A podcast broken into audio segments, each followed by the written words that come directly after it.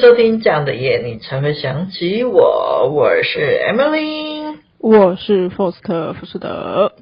耶，yeah, 又来到了一周一次的闲聊时间了。Foster 一直说想要跟我们听众分享什么？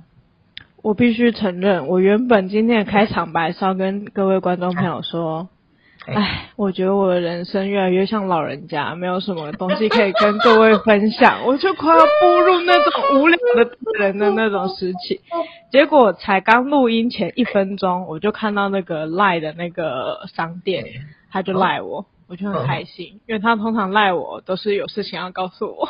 他真的，他跟我说我七月的贴图又有贩售出去，我就觉得很开心。哦、恭喜你啊！为什么赖商店为什么赖你？这到底是就是赖的那个创作者商店。哦，我天哪，太恭喜你！你应该是没有了。对，我没有，因为我根本就没有数字，他怎么可能会有？没错，虽然不知道是谁买的，但我就默默在节目这里看。感谢他一下，这样。OK OK，希望他是我们听众，也可以听到。对，希望他是啊，那不是我也无所谓.我就是要感谢他。那个好，没问题。那、呃、我的话，嘿嘿，你还你没结束，就是哦，拍水，你继续。然后我今天来录音之前，先去买了一个，原本想要用我们公司之前发的礼券去一个法国大型商场买个东西。嘿我觉得他们的员工有待加强，就是我、哦、等一下，那个法国是不是已经转卖给台湾了？呃，没有吧？我不知道，我什么都不知道，我怕等下被急呀。OK，好，我们继续法国的部分，你继续。我都觉得我的伙伴想要弄死我。我没有，我想看到我继续在这里聊了。不是这样的，一切都是误会。好，你继续。没错，总之，因为我是一个买东西会看很多次的人，然后这次呢，对，对，没错，对。那个 Emily 快疯了，但我就是这样。对，因为这种东西怎么有东西可以看了两三年才下手呢？天哪！好了，没事，你看这样很棒，很棒。好的嗯，我今天在那个商场要买东西的时候，然后我看到架上没有，就除了那个展示品之外，就是后面的箱子都没有看到我要的那一件商品。嗯、我就一盒一盒这样检查都没有，然后嗯。我在卖场走超久都没有看到服务人员，这很扯。就是第一点，我已经觉得很扯。我走了大概十几分钟，我原本都想要放弃，就是我想要放弃，先回来录制，再回去买了。然后终于遇到一个，就是他们的人员，而且我拦住他的时候，他还一副非常想走的样子。这是第二，第一点没有服务人员就算了，第二点我拦住的时候，他好像还一副就是没有办法替我服务的样子。好，第三点是。终于拦下来了，然后他自己还查了老半天之后跟我说，只剩下那个展示品，问我可不可以买那个。嗯、但我一看那个展示品就是没有说明书，所以你不能确定说他那边箱子的内容物是不是都是这一个东西的，嗯、就有可能是别别箱的，然后也有可能这个箱子原本该有的东西不在这里面。嗯嗯，然后。对，然后接下来是我看到那个箱子的外盒是有破损的，哦、所以我就跟他说，我希望可以帮我调货，然后他就说可能调货要两周，然后我就说我可以等是没有关系，嗯、但是他的那个特价时间直到八月二十三还是二十六的样子，呃，然后他们就说他们可以先帮我结账，哦、然后到时候送过来的时候再给我就好，然后我就问了最后一个关键问题，我就问他说。送过来的是全新品还是另外一间店的展示品？这有差哦。Oh. 因为我不想要我掉了半天，然后又是另外一间店的破损品。天哪，完全没想到会是掉到展示品哎！你 问的真好。哦，因为我之之之所以买东西会看那么多次，就代表我真会想很久。我真的想很久哎。然后那个工作人员，因为原本是一个女生在替我服务，后来因为另外一个男生跑过来，那个男生是负责这一区的，因为那女的原本不是负责这一区，所以他是帮忙那个男生帮我问的。然后那个男的来的时候，我就问他，帮忙调的东西是新品还是展示品？他就支支吾吾说应该是新品吧。我这时候就不爽了，因为有联络方式的是你，不是我。那你是不是应该帮消费者做确认？对啊，而不是说应应该或许，然后我要先结账，然后我拿到之后已经是两个礼拜之后，所以我已经超过退货期限了。然后你的应该就超就是害我受到损害，那到时候你要赔我吗？不可能啊。嗯，对啊。对，所以就各位听众就是也要买东西的时候要注意这些妹妹高高。好的。请你分享吧。辛苦了，好，没问题。我觉得妈妈怎么这么累？听完我就不想买了。OK，但是这样很仔细，很棒，我觉得很棒，太棒了。OK，那我的分享的话，啊、呃，我这周是发了蛮多事，很多人分享，那我先挑其中一个来讲就好了。就是，就是我前几天跟那个我朋友闲聊说的小小体悟。就是那天，我朋友突然问了我一个很奇怪的问题，应该说，呃，对，奇怪的问题。他就问我说：“如果现在有一个对象对你很好，然后是你很喜欢的类型，但是他在老日本有老婆跟小孩，还没有离婚，只是十多年没联络，那这样的类型，问我说能不能接受？”然后我的那个朋友还说，他还附带呃附加很多很棒的条件给那个人，然后就想要说服我接受这个人。然后当下我就凭本能说不行，诶他呃先说他不是要推销给我，他只是这实际是一个假设性的问题，因为我完全没有办法接受要去破坏别人家庭这件事情，而且我也觉得说啊，当下我是觉得说，哎，这这一定有，就是觉得这个世界有点这个这个这个世界有点漏洞，哪里怪怪的，可是我一时间又想不出来问题点在哪里，没有办法就是很精准的认回，就是拒绝。那但是后来我隔天才想，突然灵光乍现，想到说，哎。如果这个人都没有能力好好能够处理一段关系了，我怎么办法相信他能够处理两段关系呢？这是来自我这隔天灵魂的拷问啊！天哪！就是感谢我朋友问的这个问题，让我更加坚定了我自己的爱情价值观。只有我，只有我觉得他为什么那个男的会有这么久的拘留证吗？哦。我是不知道啊，因为他没有他的设定没有讲那么多其他的东西。我觉得你你的朋友跟我聊天总有一天会起笑，因为我有很多细节，对 不对？难怪他是我的朋友不！是啊，我都不在乎这个问题。不是，因为这些他就没有办法假设成立啦。真的没错，对，太累了，我真的是不行哎。好啊，那闲聊结束，让我们进入今天的主题吧。这是那个 D 卡的那个爱情问答系列第二集，我终于收集到足够的那个小故事了。我这一周准备了三个 D 卡的爱情小故事，想要来跟大家分享。那这次的故事，我觉得三个他的故事都有问题，都有他的困难的地方在。那就让我们直接进入主题吧。第一个故事是一个关于长相的故事。那故事的原 po 就是最近刚跟这个女友在一起，然后他们就是先上床，然后呃之后没有多久就确认关系，就觉得试车之后非常的合啊，然后个性方面也都蛮契合的，就心脾也合，价值观什么他都觉得很合。可是就是后来过夜后，他就是发现。就是他的女友，就是卸妆戴眼镜之后，其实根本变了另外一个人。就是他觉得他卸妆前是很性感的正妹，可是卸妆后，他的五官让这个 A 觉得真的很难直视。他觉得肤质、五官、脸型什么都不太好，让他甚至让他不敢正视正面看他太久。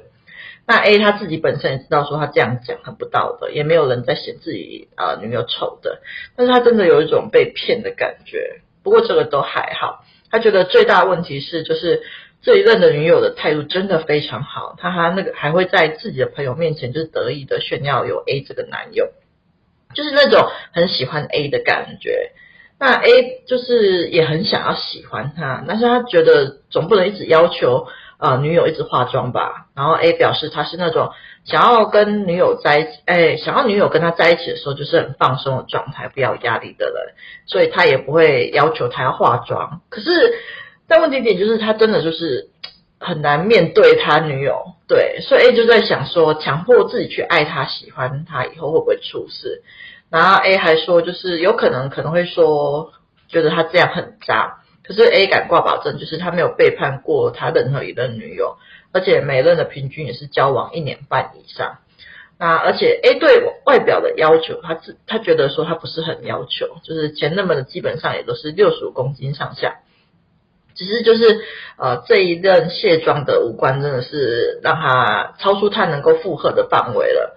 那 A 知道说如果分手了，女友一定会很伤心，他又不忍心因为这种垃圾原因分手，所以他真的非常困扰，才上来 po 我问大家该怎么办。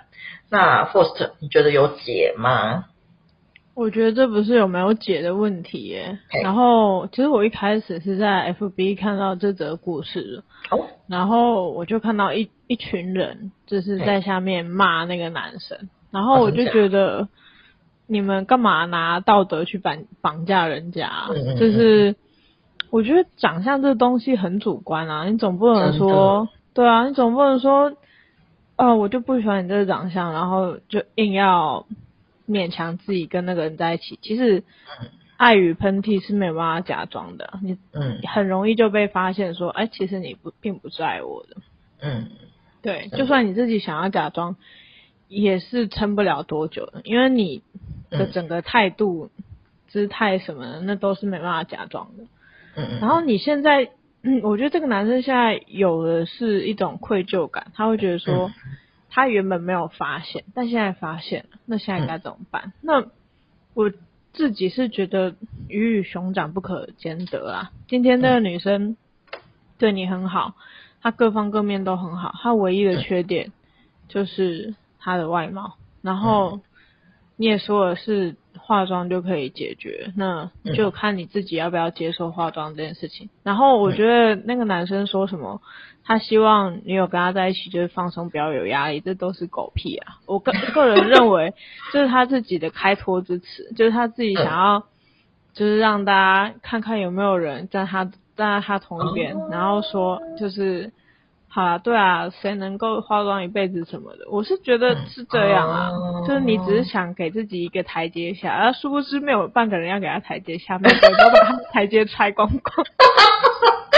我我因为我在 D 卡上面看到了，我觉得 D 卡温和许多耶，天哪！我觉得 FB 的人都好可怕，天哪！难怪很多 D 卡的那个文章都会备注说不要上 FB，还是因为风气的问题吗？有可能。但是我个人是觉得，如果那个男的，如果是因为这个女生的发现，这个女生的外貌并不是那么的被他欣赏的话，我是觉得要分手是可以分手，我不会觉得说他这样是不好的。所以这也没有什么解不解，就只是一个选择题而已。你选择了一个对你很好，然后各方面都可以辅助你，而且很吻合女生可以走一辈子，还是你要选一个？就是放弃他，然后再去找一个不知道有没有办法外貌合，然后这些各方面都合的人。嗯，就是机会成本啊，你自己放弃就自己承担啊，就、嗯、只是这样而已啊。对啊，我个人的观点是这样。OK，好，那其实我刚看到这则的时候，就是我就陷入一个迷失里面，因为我是一个本身是一个真的非常不在意长相的人，那我就很认真在想说，这个问题真的无解吗？相处下去真的会出问题吗？真的不能够因为个性爱上对方吗？我脑中就出现超多的问号，然后就想了一段时间之后，我就很犹豫到底要不要讲这一题。然后来想了一段时候，我才突然发现我想的方向错了，因为我又不是他，我怎么知道他相处过后会不会因为个性好就爱上对方了？就算我可以办到，也不代表对方可以办到啊。所以我就把自己抽离开来之后，我才发现说，哎，我觉得这个问题可能不不是只 focus 在长相的问题，就是还有像。刚刚 Faust 提到，就是那种羞愧、那个罪恶感的部分，我觉得会影响到自己的判断。那其实这问就像，嗯，我觉得这个问题点就是，就是，呃，应该是就说你爱不爱对方，想不想跟对方在一起而已。如果对方不会受伤，拿掉罪恶感之后，就是你还会爱他吗？你还会想跟对方在一起吗？我觉得这才是重点。那继续相处下去会不会改变？我觉得我并不知道，因为我并不是对方。那有可能会改变，但也有可能不会。但是我觉得最重要就是要看清楚自己的心，到底想不想跟这个女生共度一生。然后我觉得还有一点非常非常重要的事情，就是千万不要直接拿长相这件事情直接去跟对方分手，因为就像刚刚 f o s t 也有提到，喜好是非常主观的事情，你不喜欢那是你喜好的问题。世界上总有别人会喜欢，你不能因为你自己不喜欢，就用自己的喜好去否定掉对方的呃这个存在。原 PO 因为他自己应该也很清楚，他这样的想法很伤人。那所以如果真的走不下去要分手的话，我觉得找任何一个委婉的理由，都比说出就是自以为是真实的想法去伤害对方来的好。就是纵使不爱的，也是可以好聚好散的。那就在这边祝福原 PO 啦。好，那接下来让我们进入了第二则故事。这是一个乖乖女的性爱困扰。我觉得这两题我都蛮喜欢的。哦，真的？好，没问题。那就让我们呢带大家进入 Faust 喜欢的第二个故事。那原 PO B 他在外面建立的形象是呃保守、事业性强、道德观很高，就是追求伴侣可以精神结合，然后宁缺毋滥的乖乖普妹的形象。所以 B 的追求者们大多都是乖乖男啊，可以长期交往，不赌不嫖不约，尊重女生。啊、呃，价值观符合社会期待，对女生超好的那种优质男人，但是就是 B 是一个性欲很强，但还很 man、呃，很 M 的人。然后理想的男友是床上传传啊，等下一直口误哎。他理想男友是床下乖乖牌，床上玩很大的 S，但是会保护女友隐私的男人。那。B 之前就是他有观察几个他的追求者，就是发现呃追求他的乖乖通常性欲会比较低，然后床上会偏保守，那对上床的奢求不高等等特质，所以他就想说，哎，理想中的 SM 跟懂玩跟那个乖乖牌本来就是矛盾的特质啊。那 B 以前想说，不然交往后可以慢慢的调教男友，然后把他开发成 S 也可以吧。但是，就是 B 力量的追求者都把他想象成那种不食人间烟火，稍微提过，呃，B 稍微跟他们提过会跟戏上的人去喝酒，就对一副对 B 很改观、很幻灭的样子，就是让 B 不敢再透露更多的本性。那渐渐的，B 在他们面前越来越会装，然后相处也越来越有压力，就说再见了。那他有时候性欲来的时候，也幻想过找一个炮友啊，或是。社交圈外的男友，就是想说搞不好能够找到可以呃有性欲强的男友，又不用担心被欧包搞。可是玩很大的人就是很难保证他道德感也很高，他就很怕遇到那种会越线偷拍啊，会要求拍裸照啊，不懂得保护女生隐私的男人。所以 B 想问的是说，呃，世界上真的有可以那种有那种性欲很强，床上很懂玩，但是绝对不会伤害女生隐私的男人吗？First，你觉得呢？如果他一生都遇到的都是乖乖乖乖男，要怎么办？我自己是觉得有这种人啊，哦，而且是肯定有，只是说他找不找得到而已。嗯嗯。因为就很正常啊，就这种人就是会在外面装装啊。那你对啊，要怎么？也会装啊。对啊，就是那个女生她。原 PO 自己都很装啊，那她自己要找到她的同类，是一个很装的人，应该不是什么问题吧？笑死，对。但是我还蛮可以理解，就是原 PO 的想法。嗯、然后，我前阵子有看一部日剧，然后里面有一个、哦、有一个女生，她就是有一大堆炮友，大概有我忘记了，应该是有五个吧，然后。他的对我，但是因为我忘记他的剧名了。然后他最喜欢的是 A 君，嗯，就然后那个，但是那个 A 君有一个正牌女友，然后那个 A 君他是好像是那种上市公司很厉害的职员，然后长得也很帅的那种，然后但是他是一个 S，然后他的正牌女友。没有办法，只就是符合他的这个，oh. 因为他、uh. 因为这个 A 君他就是很装啊，他就是要装成一个正人君子，oh. 所以他现在就必须得找到那个 日剧里面那个女主角，所以我就觉得那个这部戏跟这个女的，跟那个女人婆讲的东西很像，所以我就觉得很难像哎、欸，我就觉得这两个故事我都蛮想要讨论一下，对。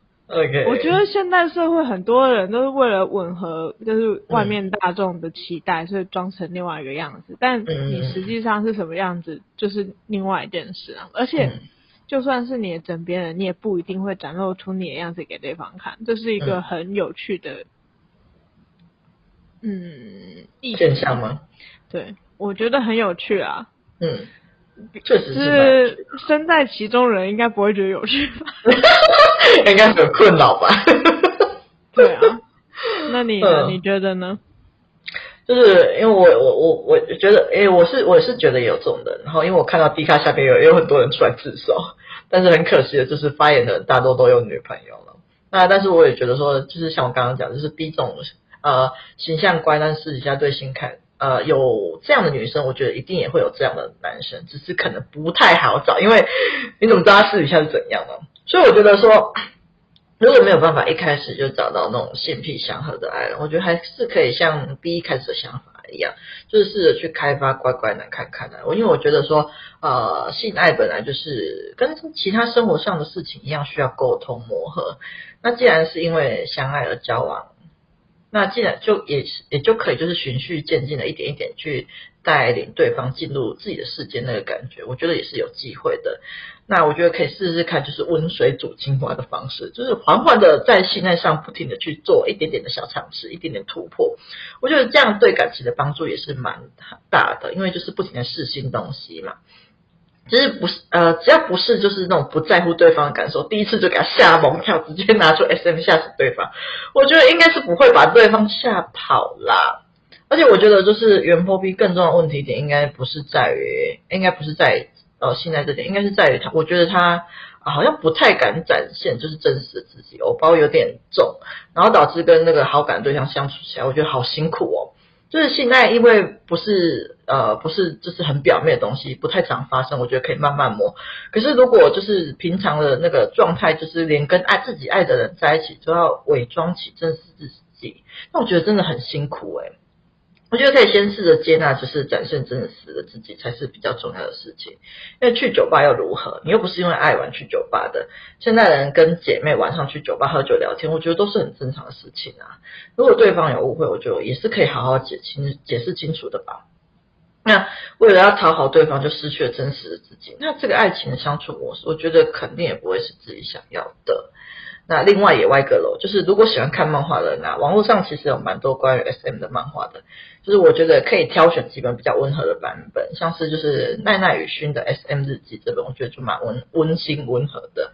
那里面有关于很多就是 SM 的科普跟正确知识，也会讲解到就是 SM 该注意的事项，像是要设定安全呃安全词之类等等。就是也可以借由这个点，如果是喜欢看漫画的人，可以借由这个点来推坑另外半入门。就是说，最近刚好听到我们节目推荐这部很漫画，然后很好奇去看一下尝试，然后看了就很好奇想尝试一下之类的。我觉得有也是有很多种方式，就是慢慢去带领，用温和的方式去带领另一半进入自己的喜欢的性爱方式的。我觉得这是要尝试沟通的，毕竟要遇到一个完美的人实在是太困难了，还不如就是慢慢磨合才是比较重要的。因为这是我认为的爱里面的精神。OK，好啦，那第二个故事就到这边结束啦。接下来我们来讲的是第三个故事，这个是一个晕船的体验。那故事是就是原 po C 男，他对暧昧对象啊暧昧对象一开始就超晕的，就是晕到迷迷茫茫的那种，就是他会整天想着他，看着他新闻作文啊，幻想自己跟他美好的未来。但是某一天，他突然发觉。对方聊天好像都只聊他自己的事情，也不太会关心 C，而且一些比较没有办法接受的缺点也开始浮现了出来，像是他喜欢，就是这个女生她喜欢攻击长得比较差的人之类的，然后渐渐的，这个 C 就突然下船了。可是下船之后，就是反而变成这个女生开始晕 C，就是因为 C 把对她的喜欢的特权拿掉之后。呃，这个女生就突然变得很主动啊，三餐问候他在干嘛，想他啦，就撒娇怎样的模式样样来，然后聊天也突然会开话题了，也不再围绕他自，呃，也不再把话题围绕他自己身上了。但是那种让 C 晕船的感觉已经回不去了。那他就想问说，为什么就是没有办法刚好在他晕的时候，对方也晕他呢？就很想要体验看看两个人互晕会有多甜蜜呀、那 Faust，你觉得呢？晕船，哎、呃，这个状况，呃，故事里面的状况是怎么回事？那晕船又该怎么办？这个话题我觉得还好，没有很感兴趣。啊、没有很感兴趣，对你没有任何想法，是不是？有啦，呃，我觉得本来就是那个男生也没有那么喜欢那个女生，就是他没有到爱啊，他就只是单纯的欣赏跟喜欢而已。但是，一旦就是某一些，因为你其实喜欢一个人，并不一定是一个他真的有什么，就是很多优点还是什么，可能就只是某一些特别时刻，或是某一个 point，然后你突然就喜欢上一个人。但是，这种喜欢不一定会持续啊，因为它又不是爱。然后，一旦那个喜欢的光芒被拿掉之后，不管那个人在做什么事情，其实都很难再次吸引你。哦，因为那个就只是喜欢而已。嗯。然后，至于对方为什么会突然改变态度，他可能就大概率的只是觉得他自己的鱼不理他了而已吧。嗯。先拨拨看看这条鱼会不会回来，殊不知多拨几下，这条鱼还越跑越远。大概是这样子的概念啦。那你呢？我的话，啊呃，虽然说原 po 是说想要体验就是互晕的有多甜蜜，可是我觉得啊，我个人对晕船看法是，我觉得在晕船的过程中，反而会看不见就是对方真实的自己。因为我最近刚好对晕船有一个新的体悟，我觉得可以跟听众们分享一下。就是我发现到，就是其实晕船的行为很大一部分是，就是我们在跟我们想象中的那个人谈恋爱而已，而不是现实中的那个人。就是我们可能是借由现实中的那个人的形象，然后去幻想跟他在一起会有多快乐。那这个时候，我们的幻想对方是在我们心中是完美无瑕的，因为我们想象出来的对方当然会满足我们所有需要的点啊。但是问题是，这并不是真实的对方啊，所以我觉得原 po 才会在呃下船之后突然看到真实的对方，看到对方的缺点，看到对方不是自以为那样的美好。可是我觉得就是有好感会晕船想象，我觉得这都是正常的。只是呃，当我们发现太晕的时候，可以提醒一下我们自己，就是其实我们自己是在对自己想象中的对方晕船而已，就是不要忘记要回到现实去真实的认识对方。因为当你是真实的跟对方相处的时候，你才能够看到真对方真实的样貌，也是也才能够知道说，呃，自己对对方的感受是怎样，是爱上对方的真实的样子呢，还是爱上那个会幻想自己而已？哎，幻想对方而已呢？就是我觉得 要幻想啊，随时都可以想嘛。